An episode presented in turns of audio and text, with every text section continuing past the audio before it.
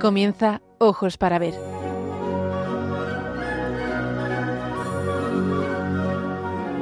Dirigido por Andrés Jiménez con la participación de Miguel Ángel Irigaray y Santiago Arellano.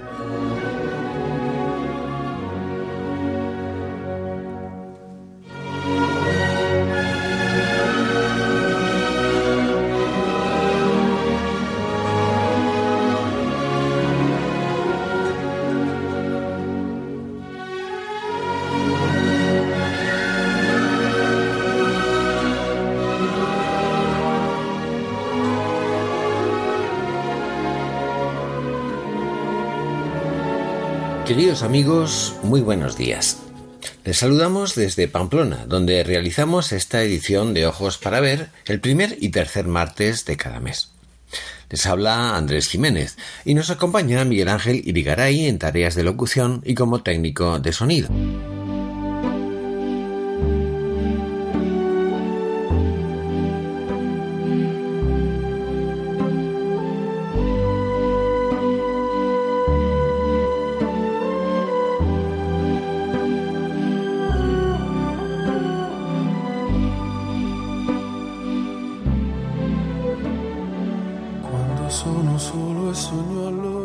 Hablar en este programa, no podía ser de otra manera, del gozoso misterio que celebramos en el día de hoy, la asunción gloriosa de María a los cielos en cuerpo y alma, sin conocer la corrupción.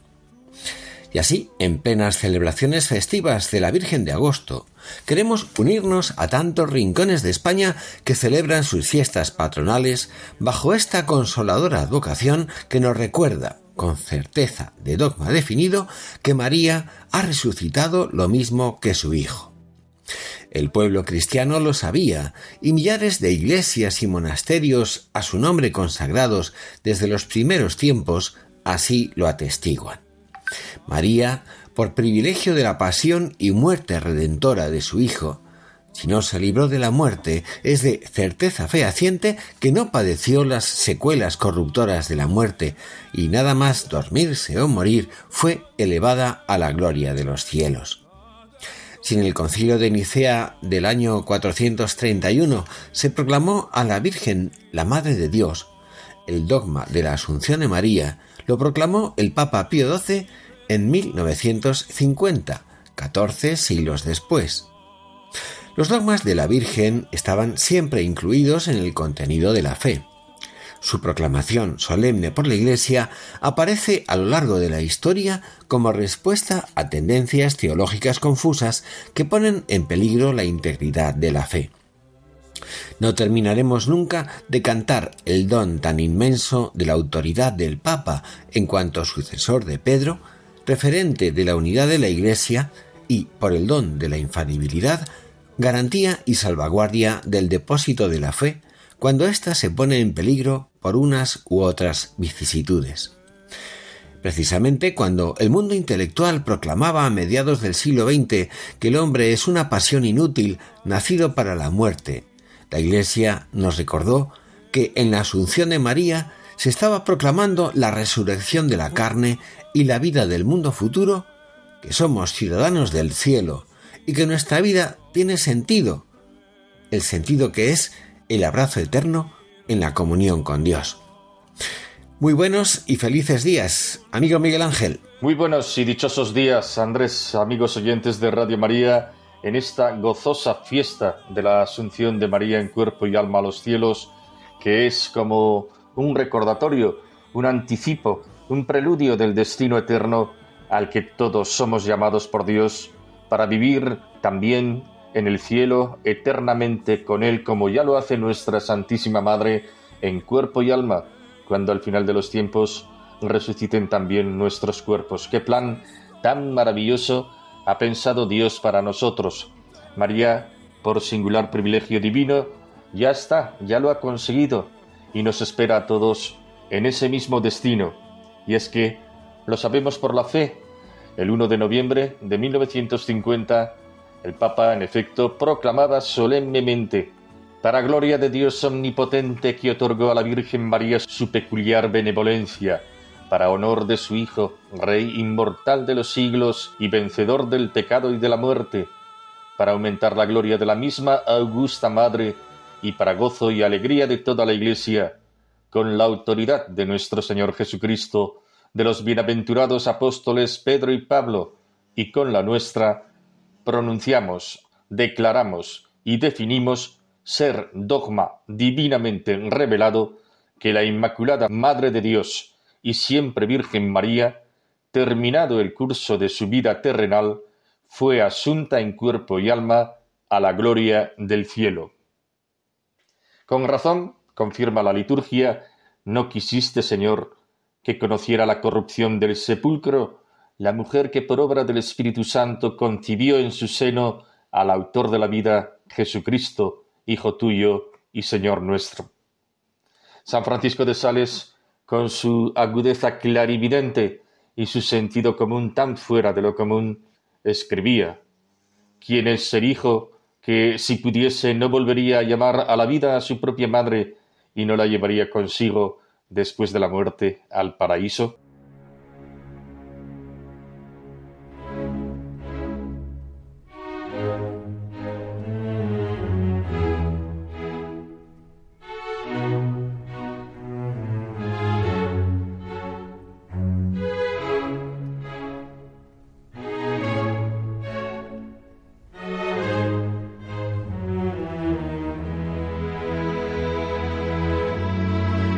Para ver, el don de la belleza.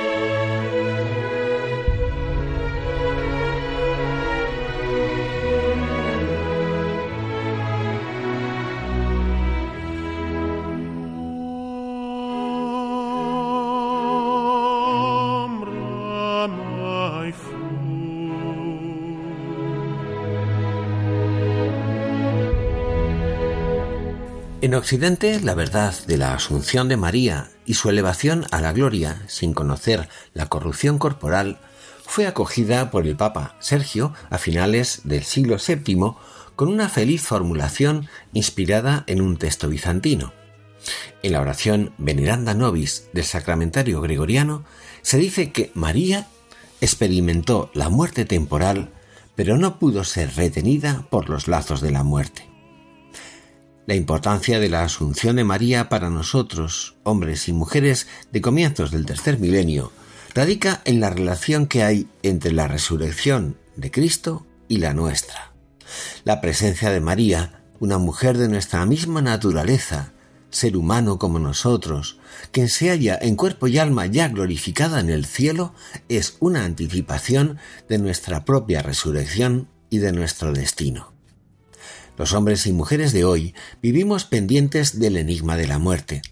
Aunque lo enfoquemos de diversas formas, según la cultura y las creencias que tengamos, aunque lo evadamos en nuestro pensamiento, aunque tratemos de prolongar por todos los medios a nuestro alcance nuestros días en la tierra, incluso con delirios transhumanistas, todos tenemos una necesidad grande de esa esperanza cierta contenida en la promesa de Cristo sobre nuestra futura resurrección.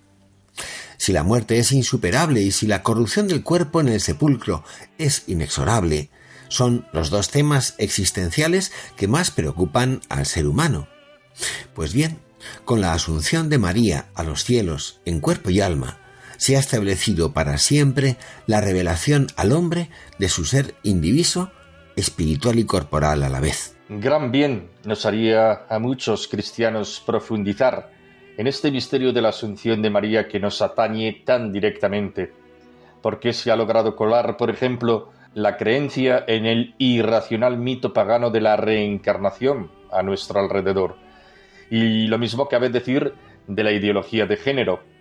Si pensamos bien, estas ideas, no sólo extrañas a nuestra fe cristiana, sino al pensamiento racional más riguroso, se han ido difundiendo, entre otras cosas, en la medida en que hemos dejado de pensar y recordar los misterios que, como el de la Asunción, tienen que ver con la otra vida, con las realidades últimas del ser humano y con la dignidad de nuestro cuerpo humano biológico. El ser humano está llamado a caminar hacia Dios y a participar de la vida divina en su totalidad unificada de alma y de cuerpo. Y así, María proclama en su asunción la grandeza del cuerpo humano, aceptando y realizando de manera plena el proyecto de Dios sobre ella. María, su designio, su aceptación, su seguimiento de Cristo y su destino final es la respuesta a las preguntas radicales del ser humano y revela la verdad última de su ser. El Concilio Vaticano II afirma que el misterio del hombre sólo se esclarece realmente en el misterio del Verbo encarnado. Pues bien, también podría decirse lo mismo de María, no sólo por ser la mujer que más fielmente ha participado de la vida de Cristo, sino porque al contemplarla en su misma naturaleza humana, sabe el hombre quién es y hacia dónde camina. Se ha cumplido en ella lo que ha de cumplirse en todos nosotros. La fe y el pensamiento cristiano presentan una antropología unitaria en la que se afirma la corporeidad como elemento constitutivo esencial del hombre y la mujer. Si el ser humano tiene un mañana más allá de la muerte, esa vida trascendente no queda reducida al alma espiritual, sino que abarca también a ese cuerpo vivo, al espíritu encarnado que es el hombre. Mi cuerpo soy yo. El cuerpo humano está llamado al amor, a la vida, a la virtud, a la donación, a la alabanza. Está llamado también a la gloria, nunca a una aniquilación definitiva con la muerte biológica. Y así como María ha accedido corporalmente a la gloria, así también todos los redimidos por Cristo el Señor, que tiene el poder de someter todas las cosas a su sabiduría y a su voluntad, participarán corporalmente de la bienaventuranza eterna, cuando Él transforme nuestro cuerpo en un cuerpo glorioso como el suyo. Por eso se ha dicho con acierto que María Asunta es icono teologal de la Iglesia que peregrina en la historia hacia la patria definitiva. La muerte suscita un gran interrogante. Muchos apartan la idea de la muerte y parece ser uno de los grandes tabúes, una realidad que se arrincona en la vida social. El hombre no es un cuerpo animal ligado a un alma humana. Mi cuerpo soy yo, decíamos. Es presencia y lugar de mi plena realización como ser humano. La persona humana, creada a imagen de Dios, es un ser unitario a la vez corporal y espiritual. No es lícito despreciar nuestra vida corporal. Al contrario, nuestro cuerpo, aunque no es un valor absoluto, es bueno y digno de honra, ya que ha sido creado por Dios y forma parte esencial de nuestra naturaleza, y ha de resucitar en el último día. A la luz de la unidad de alma y cuerpo, percibimos que no es solamente el cuerpo el que se muere, porque la muerte humana no es la descomposición de un organismo viviente, sino la destrucción de una existencia humana, su desintegración. La muerte es una ley de la naturaleza, pero separa violentamente dos elementos que forman una unidad, la del ser humano, llamado en su integridad a participar eternamente de la comunión divina. En el hecho de la asunción de María se transmite una visión contraria a la expresada por el tradicional mundo pagano. Para los platónicos, por ejemplo, nos aproximaremos a la verdad en la medida en que nos alejemos del cuerpo y de su corrupción natural. El alma es pura, pero el cuerpo la arrastra al desorden, a la muerte y a la corrupción. La redención en Platón es la liberación del alma al separarse del cuerpo y por el hecho mismo de su separación. Pero en la Asunción apreciamos que el cuerpo y el alma, la materia y el espíritu son asumidos conjuntamente. No es el cuerpo una prisión para el alma, ni un obstáculo para la perfección, como si fuera una parte inferior y despreciable de nuestro ser.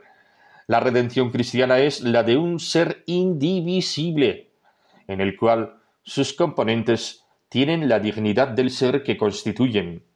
Por eso, lo más genuino de la concepción del cristianismo acerca del ser humano no es la superioridad e inmortalidad del alma pura. Lo más genuino y a la vez más asombroso es que el credo concluya afirmando la resurrección de la carne para la vida futura. Nunca terminaremos de meditar lo suficiente en el hecho de que el Verbo se hizo carne, que nacido de mujer asumió plenamente la naturaleza humana y que en el momento más sublime de su entrega redentora por amor nos dijera, esto es mi cuerpo, esto es mi sangre.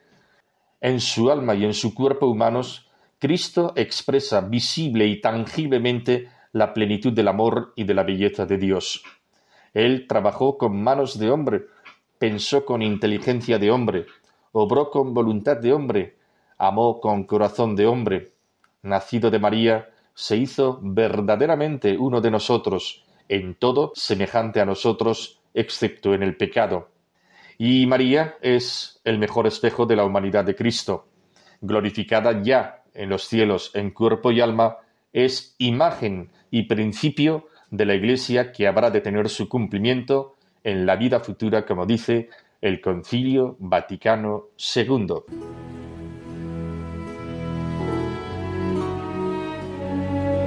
Aprender a mirar. Ojos para ver. Radio María.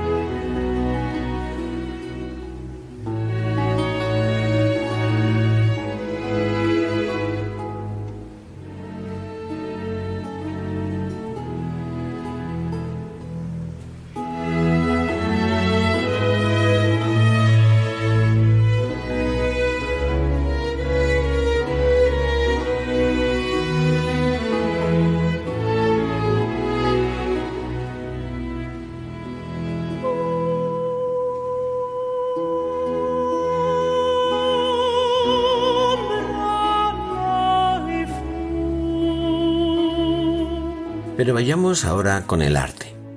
Los misterios religiosos han estimulado desde siempre a los artistas de todos los tiempos. La Iglesia y la doctrina católica inspiraron tal cantidad de obras de arte que si desaparecieran se perdería la parte más abundante y valiosa del patrimonio artístico a lo largo de la historia. Hagamos desaparecer la pintura o la escultura o la literatura o la arquitectura que nos hablan sobre los misterios de Cristo, de la Virgen o de los santos, y habría desaparecido la mayor y mejor parte del arte universal. La belleza es un don inherente a la naturaleza humana. ¿Por qué en la Iglesia Católica ha proliferado tan abundantemente el arte en oposición tantas veces a iconoclastas o a quienes negaban que Dios pudiera ser representado. Sin duda por la misma concepción del ser humano unificado en sus triples inclinaciones hacia la verdad, la belleza y el bien. La presencia de lo sobrenatural en medio de la vida cotidiana ha incitado a hacer visible lo que se esconde al otro lado de la realidad captada por los sentidos.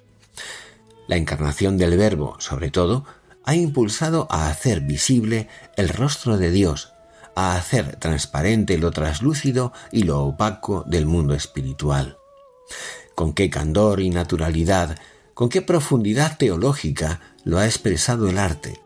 Lo mismo la poesía que la pintura, los relieves y bajorrelieves de portadas o de retablos, con qué suntuosidad y verdad y con cuánta ingenuidad y hermosura.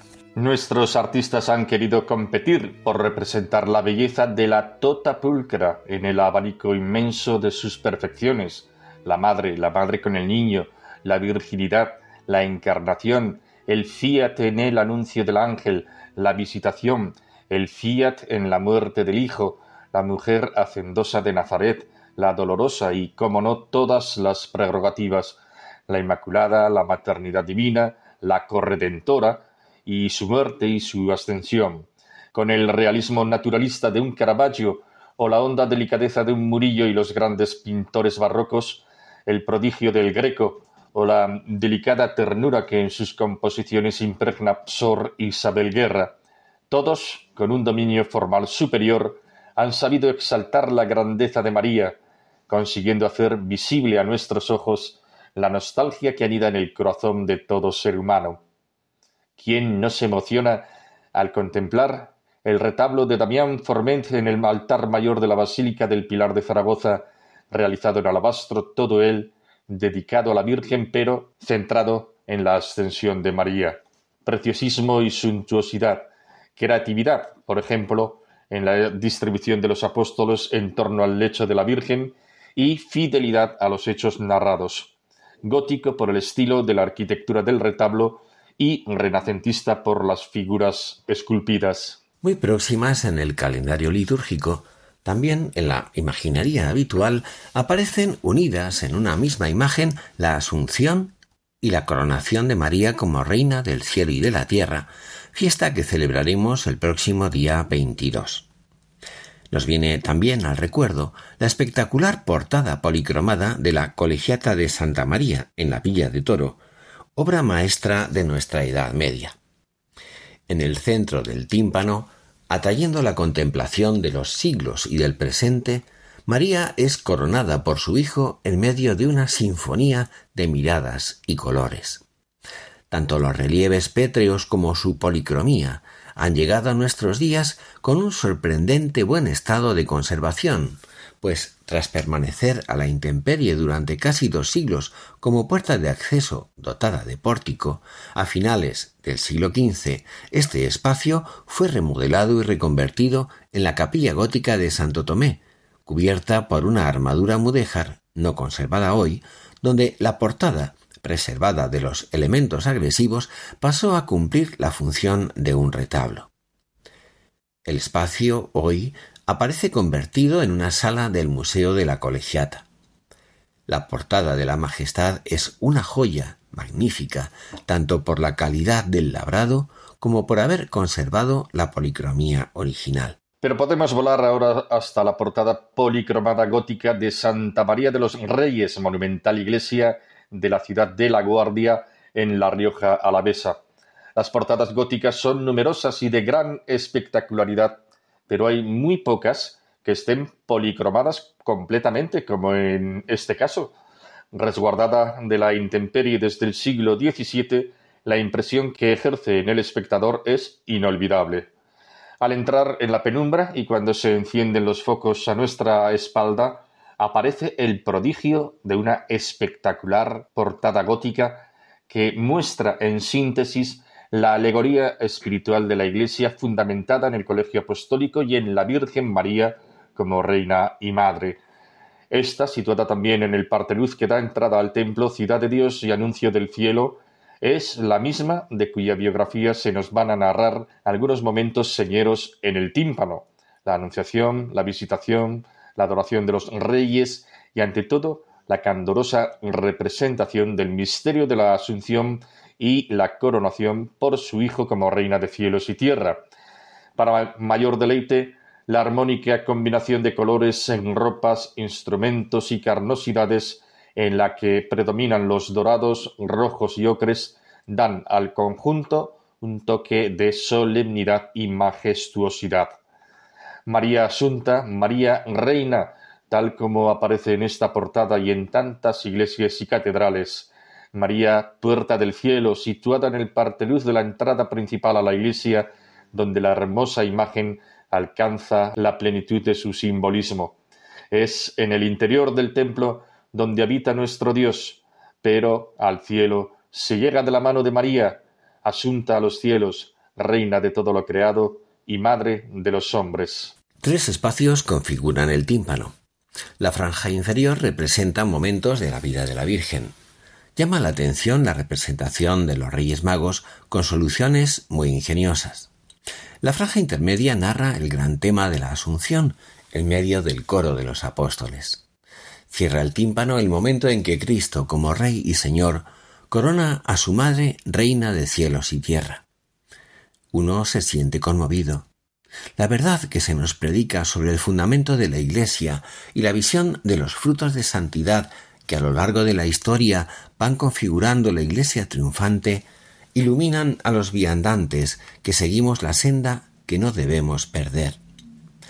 No es fácil traducir en palabras el gozo que transmiten. En el silencio contemplativo que nos envuelve, uno da gracias a Dios y a los hombres que supieron legar a la posteridad lo que ellos consideraron como un bien inolvidable. Lo tremendo es que frente a tanta grandeza esplendorosa, todavía haya quien siga afirmando que ellos formaron parte de una edad oscura, bárbara e ignorante. Así desprecian, seguramente a propio intento, la civilización que tuvo por nombre propio la cristiandad.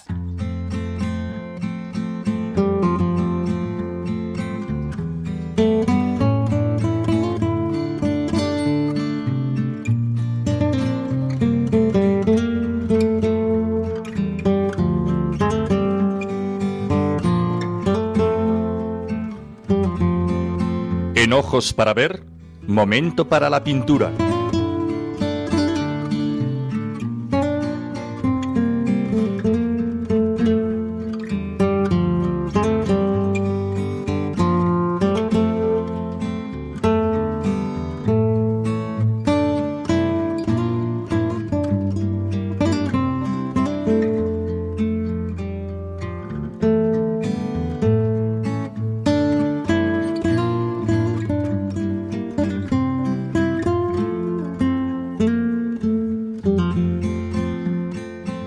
En esta sección de la pintura de Michael Billman, uno de los artistas más destacados del barroco centroeuropeo, conocido como el Rembrandt de Silesia. De hecho, no son pocos los expertos que consideran que debiera incluirse al maestro alemán Billman junto a Rubens, Rembrandt, Canaletto y Caravaggio entre los más grandes maestros del barroco. Nació Billman en Königsberg, junto al Báltico, en 1630 y morirá en Leubus, Silesia, en 1706, considerado como el más puro representante del barroco septentrional alemán, sus obras fueron las preferidas entre las comunidades religiosas y la nobleza de Silesia. Según su pintor contemporáneo Joaquín von Sandrart, Billmann, a la edad de 20 años, ya superaba a todos los demás pintores de Berlín en pintura al óleo y acuarela. Marchó a Ámsterdam alrededor de 1650. Allí conoció la obra de Rembrandt y de Rubens, cuya influencia se reflejará luego en sus cuadros. Después de unos años, Willman viajó a Bratislava, donde conoció al abad Arnold Freiberger de la abadía cisterciense de Leubus. En 1660, Willman, aun siendo protestante, fue elegido pintor del convento de Leubus, ciudad en la que se establecería. El convento había sido destruido en la guerra, fue reconstruido y se encargó a Willman su decoración. Willman trabajó allí desde 1661 hasta 1700. En 1663 Willman se convirtió al catolicismo. Era profundamente religioso sin dejar de mostrar un carácter algo orgulloso. Murió el 26 de agosto de 1706 y fue enterrado en la cripta de la iglesia del convento. Willman es considerado el principal pintor de Silesia gracias a su expresividad, destreza técnica y velocidad al pintar. Se conservan unas 300 obras de las más de 500 que se sabe que realizó. Pero nos vamos a detener en un cuadro muy singular que se expone en la iglesia de San Nicolás, en la pequeña localidad de Tartsin, cerca de Varsovia. Lleva por título Esperando a María y fue pintado en 1681. Se trata de un lienzo que se exhibe en el interior del templo, de dos metros de ancho por tres de alto aproximadamente. Viene a ocupar lo alto de la pared bajo un arco semicircular da forma a la parte superior del cuadro. Barroco puro podría decirse y lleno de dinamismo en el que un fondo de expectantes rostros angélicos acompaña una escena cuando menos sorprendente. El artista ha sabido hacer visible al modo humano de nuestra sensibilidad algo inimaginable y lleno de sentido y honda belleza dispuestos de manera piramidal, Padre, Hijo y Espíritu Santo junto a San José, dirigen su mirada, diríase que anhelante, hacia algo, alguien en realidad, que fuera del cuadro y por debajo del mismo parece haberles cautivado. En el vértice superior, el Padre de los cielos, con el cetro omnipotente y la esfera del universo sostenidos por su mano derecha, y con una hermosa corona de azucenas blancas en la izquierda, se inclina solícito hacia adelante con un gesto acogedor. Un magnífico manto azul flota y se eleva en el firmamento como un halo infinito de gloria, agitado y viviente, dotando de dinamismo a todo el cuadro. Delante de él, a la altura del pecho, el espíritu, en forma de paloma, abre elegante y acogedora sus alas sobre una corona de oro refulgente que ocupa el centro geométrico del cuadro. En un plano un poco inferior, a nuestra izquierda, aparece Cristo, el Hijo, con el torso desnudo y envuelto en un magnífico manto rojo que flota también en el firmamento.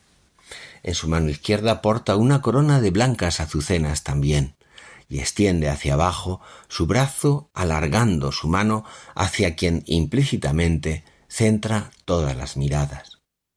Pero la genialidad del artista resplandece sobre todo porque en el otro vértice inferior, a nuestra derecha, hallamos a San José, vestido modestamente e inclinado también hacia adelante acogedor, con su vara florecida de lirios blancos en la mano izquierda y alargando la derecha también para recibir a quien está a punto de aparecer en el seno del espacio que todos ellos ocupan.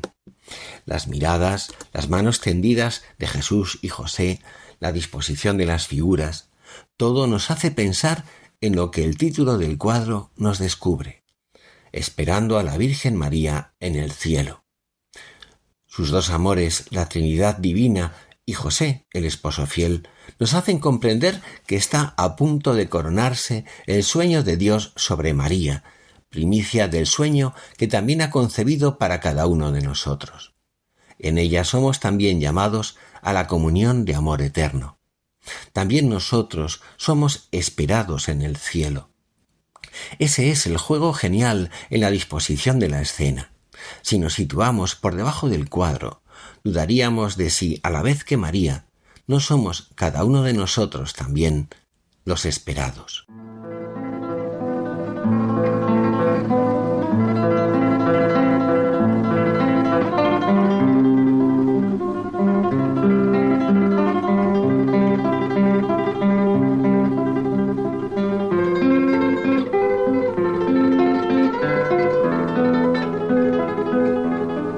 Momento para la poesía. Ojos para ver. Radio María.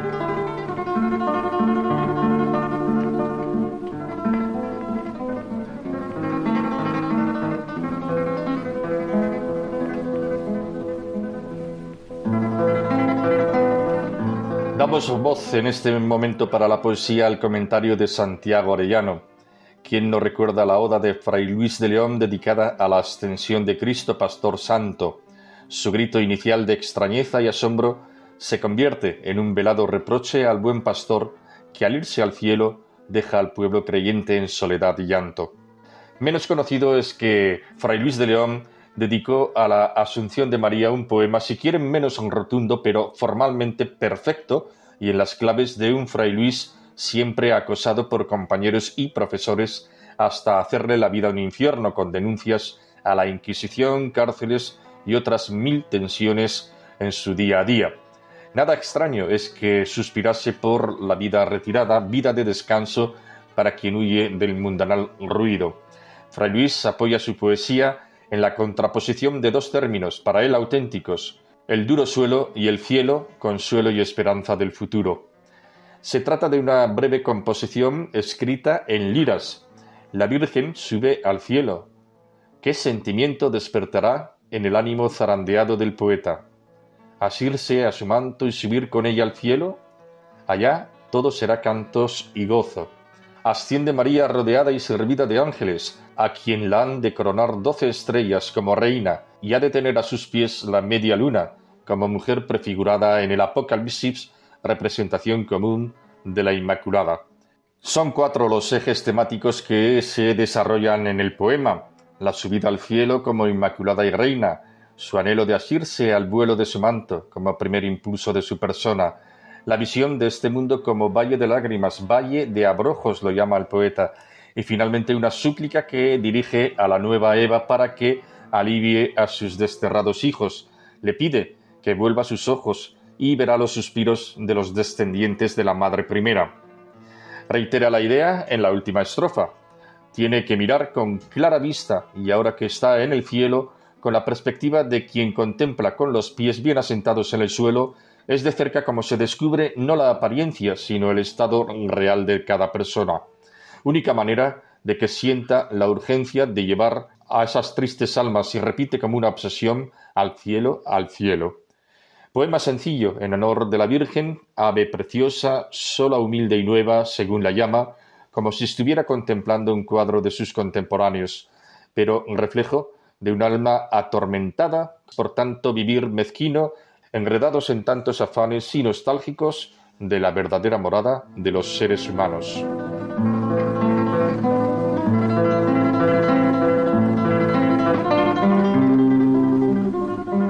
Cielo vais, señora, y allá os reciben con alegre canto.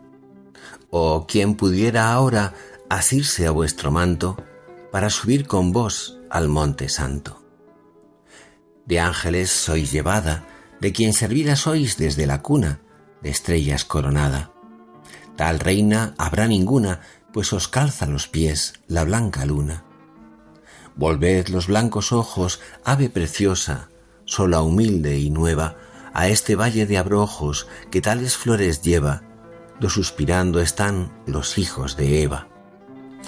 Que si con clara vista miráis las tristes almas desde el suelo, con propiedad no vista, las subiréis de un vuelo como piedras de imán al cielo, al cielo.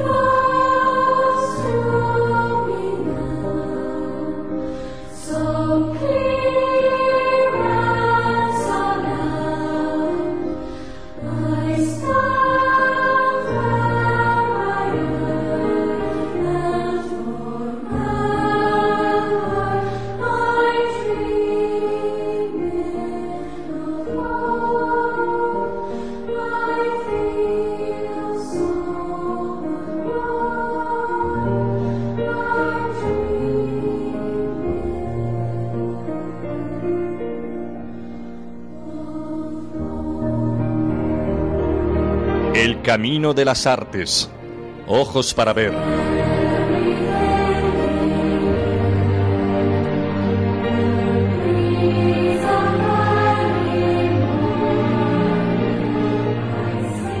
La contemplación de portadas como la de Santa María de los Reyes y la de Toro o la del retablo de Forment en el Pilar nos permite incluir en la sección Los Caminos del Arte una pieza musical dedicada a la Virgen, en concreto un motete salido de la inspiración del maestro abulense Tomás Luis de Victoria. El motete es una composición vocal a varias voces nacida en el siglo XII. Mot significa palabra en francés. Mo se pronuncia. Se expandió como pieza vocal polifónica sin acompañamiento instrumental a capela para ser cantada en las iglesias y sus temas son comúnmente bíblicos. Llegó a convertirse en el género musical más importante del siglo XIII. Los textos de los motetes pueden tener varios orígenes, pasajes bíblicos, extractos de los escritos de padres de la Iglesia, fragmentos de textos reservados para un rito particular, etc. La evolución del motete en la historia de la música fue muy curiosa. Su origen fue sacro, pasó a ser profano en el siglo XIV y luego ya en el XVI volvería a ser sacro de todos los géneros polifónicos existentes en ese último siglo, probablemente sea el motete el que otorga un mayor grado de libertad compositiva y se convierte en el género más experimental de toda la polifonía religiosa. Hasta el siglo XVII seguirá siendo uno de los géneros más importantes de la música polifónica. Tomás Luis de Victoria, nacido en Ávila en 1548 y fallecido en Madrid en 1611, fue sacerdote y el más célebre compositor polifonista del Renacimiento español. Se le considera uno de los más relevantes y avanzados de su época. Se formó musicalmente en Roma junto a Palestrina. En 1572 publica en Venecia su primer libro de motetes al que pertenece el Ave María que escuchamos seguidamente. En 1587 Felipe II lo nombra capellán de su hermana, la emperatriz María de Austria, en el monasterio de las Descalzas Reales en Madrid. Victoria trabajó durante 24 años en las Descalzas Reales, de ellos 17 como capellán de la emperatriz hasta su muerte en 1603 y después, a partir de 1606, como organista del monasterio. Falleció en 1611, como decíamos.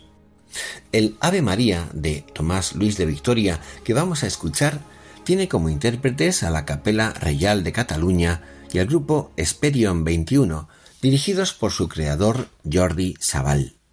Nada más hermoso que deleitarse en esta canción sagrada y contemplar, por ejemplo, la bella imagen de Santa María de los Reyes de la Guardia.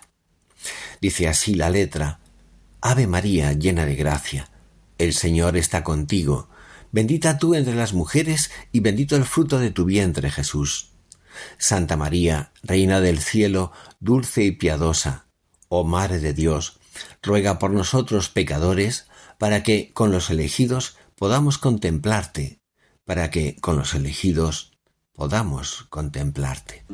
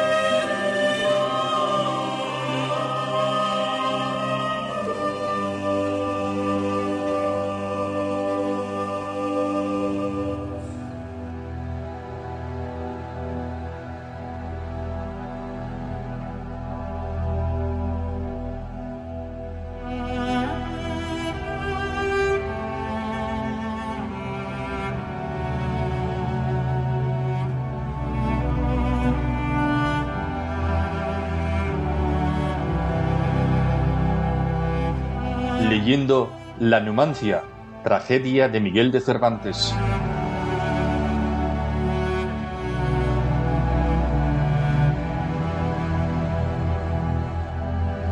Cedemos nuevamente la pluma del guion a nuestro querido amigo Santiago Arellano Hernández para glosar La Numancia, una tragedia original de Miguel de Cervantes. Conocida es la escasa fortuna que nuestro don Miguel tuvo con sus obras escritas para el teatro. Siguió el modelo senequista y no el que estaba arrollando en ese momento de la mano del Fénix de los ingenios Lope de Vega. De sus primeros intentos en torno a 1582 solo se representó Los Tratos de Argel, y por haber sido escrita para la campaña de recaudación de limosnas destinadas a la redención de cautivos, deuda de gratitud con el trinitario Fray Gil que junto a 186 esclavos había rescatado a don Miguel. La Numancia no se publicó hasta el siglo XVIII. Numancia es la exaltación de la heroicidad de un pueblo que prefiere el exterminio de todos sus habitantes a una rendición humillante, indigna del orgullo de los numantinos. No era fácil desarrollar un argumento en que el único camino esperable no era el mejor, dividir a los personajes en buenos y malos. La superficial clasificación maniquea le hubiera quitado grandeza a la tragedia que Miguel conocía en sus carnes y que pretendía evocar. Roma era una fuerza civilizadora que logró dar unidad al menos administrativa y lingüística a un conglomerado de tribus que ni por el clima, la variedad de lenguas, la diversidad de razas, culturas y religiones parecían destinadas a formar una nación. Cervantes lo sabía, así como que menospreciar al imperio romano hubiera parecido socavar el imperio español que con Felipe II había alcanzado la mayor extensión. En el verso 156, en la segunda parte de la octava real, dice intencionadamente, cada cual se fabrica su destino, no tiene aquí fortuna alguna parte. La pereza fortuna baja cría, la diligencia imperio y monarquía. Cervantes sabía y admiraba la heroicidad de la guerra. Él nunca renegó de haber luchado en Lepanto, todo lo contrario, y conocía sus virtudes y sus exigencias. Pero también conocía los estragos de las guerras y sus calamidades, en donde todo horror tiene su asiento y los jinetes del Apocalipsis asolan la tierra. El autor del Quijote ama la libertad hasta el extremo de defender que vale la pena perder la vida por ella, como aprendió en sus cinco años de esclavitud. Este doble orden de valores constituye la trama de la contienda. Roma el poder, el arte de la guerra, la disciplina, los valores castrenses, la inmisericordia. Numancia, la libertad, la vida cotidiana amenazada, la fuerza de la debilidad, la dignidad por encima del apego a una existencia condenada a la esclavitud. Terrible contienda, ciertamente. Fiel en lo fundamental a la historia, Cervantes conoce que los casi veinte años de resistencia invicta de Numancia se deben a las costumbres licenciosas de las legiones romanas allí asentadas. Escipión Emiliano es el general romano que ha destruido Cartago, descendiente de la prestigiosa familia del vencedor de Aníbal e iniciador de la conquista de la península ibérica. Sabe que el primer requisito de un buen soldado es la austeridad de las costumbres. No está pensando en la moralidad, sino en la eficacia. La arenga que dirige a sus soldados es digna de lectura atenta, también para nuestros tiempos tan dados a la vida fácil y cómoda en nuestras latitudes. No la guerra, Cualquier objetivo de la vida cotidiana se consigue solo con exigencia y esfuerzo. ¿Cuántas veces le tienta a Santiago dirigir a los alumnos y por contagio a los profesores las palabras de Cipión, de Escipión a sus legiones? Como creyente, nuestro amigo Santiago sabe que la gracia es la fuente de nuestras virtudes y crecimientos, pero también sabe que cuando la naturaleza está deteriorada, le resulta muy difícil a la gracia dar sus frutos. Una sociedad blandengue y consentida dificulta, si no la imposibilita, cualquier tipo de educación. La educación comienza por el vencimiento de sí mismo.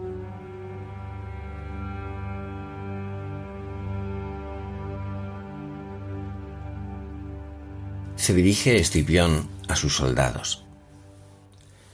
En el fiero ademán, en los lozanos, marciales aderezos y vistosos, Bien os conozco amigos por romanos. Romanos digo, fuertes y animosos, mas en las blancas, delicadas manos y en las teces de rostros tan lustrosos, allá en Bretaña parecéis criados y de padres flamencos engendrados. El general descuido vuestro, amigos, y el no mirar por lo que tanto os toca, levanta a los caídos enemigos vuestro esfuerzo y opinión a poca. De esta ciudad los muros son testigos, que aún hoy están, cual bien fundada roca, de vuestras perezosas fuerzas vanas que sólo el nombre tienen de romanas. Pareceos, hijos, que es gentil hazaña que tiemble del romano nombre el mundo, y que vosotros solos en España le aniquiléis y echéis en el profundo. ¿Qué flojedad es esta tan extraña? ¿Qué flojedad? Si mal yo no me fundo, es flojedad nacida de pereza, enemiga mortal de fortaleza. La blanda Venus con el duro Marte jamás hace endurable ayuntamiento. Ella regalos sigue, él sigue el arte que incita a daños y a furor sangriento. La cipria diosa estése ahora aparte, deje su hijo nuestro alojamiento, que mal se aloja en las marciales tiendas quien gusta de banquetes y meriendas. ¿Pensáis que sólo atierra la muralla el ariete de ferrada punta y que sólo atropella la batalla la multitud de gente y armas junta? Si el esfuerzo y cordura no se halla, que todo lo previene y lo barrunta, poco aprovechan muchos escuadrones y menos infinitas municiones. Si a militar concierto se reduce cualquier pequeño ejército que sea, veréis que como sol claro reluce y alcanza las victorias que desea. Pero si a flojedad él se conduce, aunque abreviando el mundo en él se vea, en un momento quedará deshecho por más regalada mano y fuerte pecho. Avergüéncenos, varones esforzados, ver que a nuestro pesar con arrogancia tan pocos españoles y encerrados defienden este nido de numancia Dieciséis años son, y más, pasados, que mantienen la guerra y la jactancia de haber vencido con feroces manos millares de millares de romanos. Vosotros os vencéis, que estáis vencidos del bajo antojo femenil liviano, con Venus y con Baco entretenidos.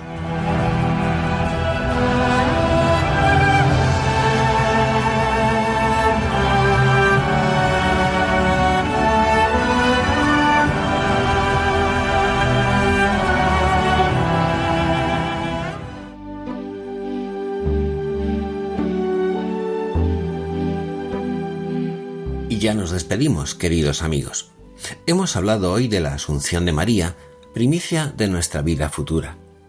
En el dogma de la Asunción resplandece la conformidad de la vida de María a la misión encomendada por Dios, pero también la dignidad de nuestra naturaleza humana corpórea llamada a la comunión eterna del amor divino. Y les recordamos que pueden disponer del contenido de este programa para volver a escucharlo, para descargarlo entrando a la página web de Radio María en la sección de podcast, buscando nuestro programa Ojos para ver en la fecha de hoy, 15 de agosto de 2023.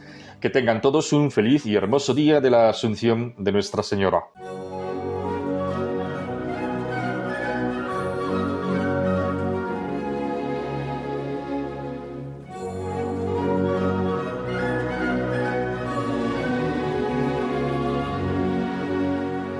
Finaliza Ojos para Ver.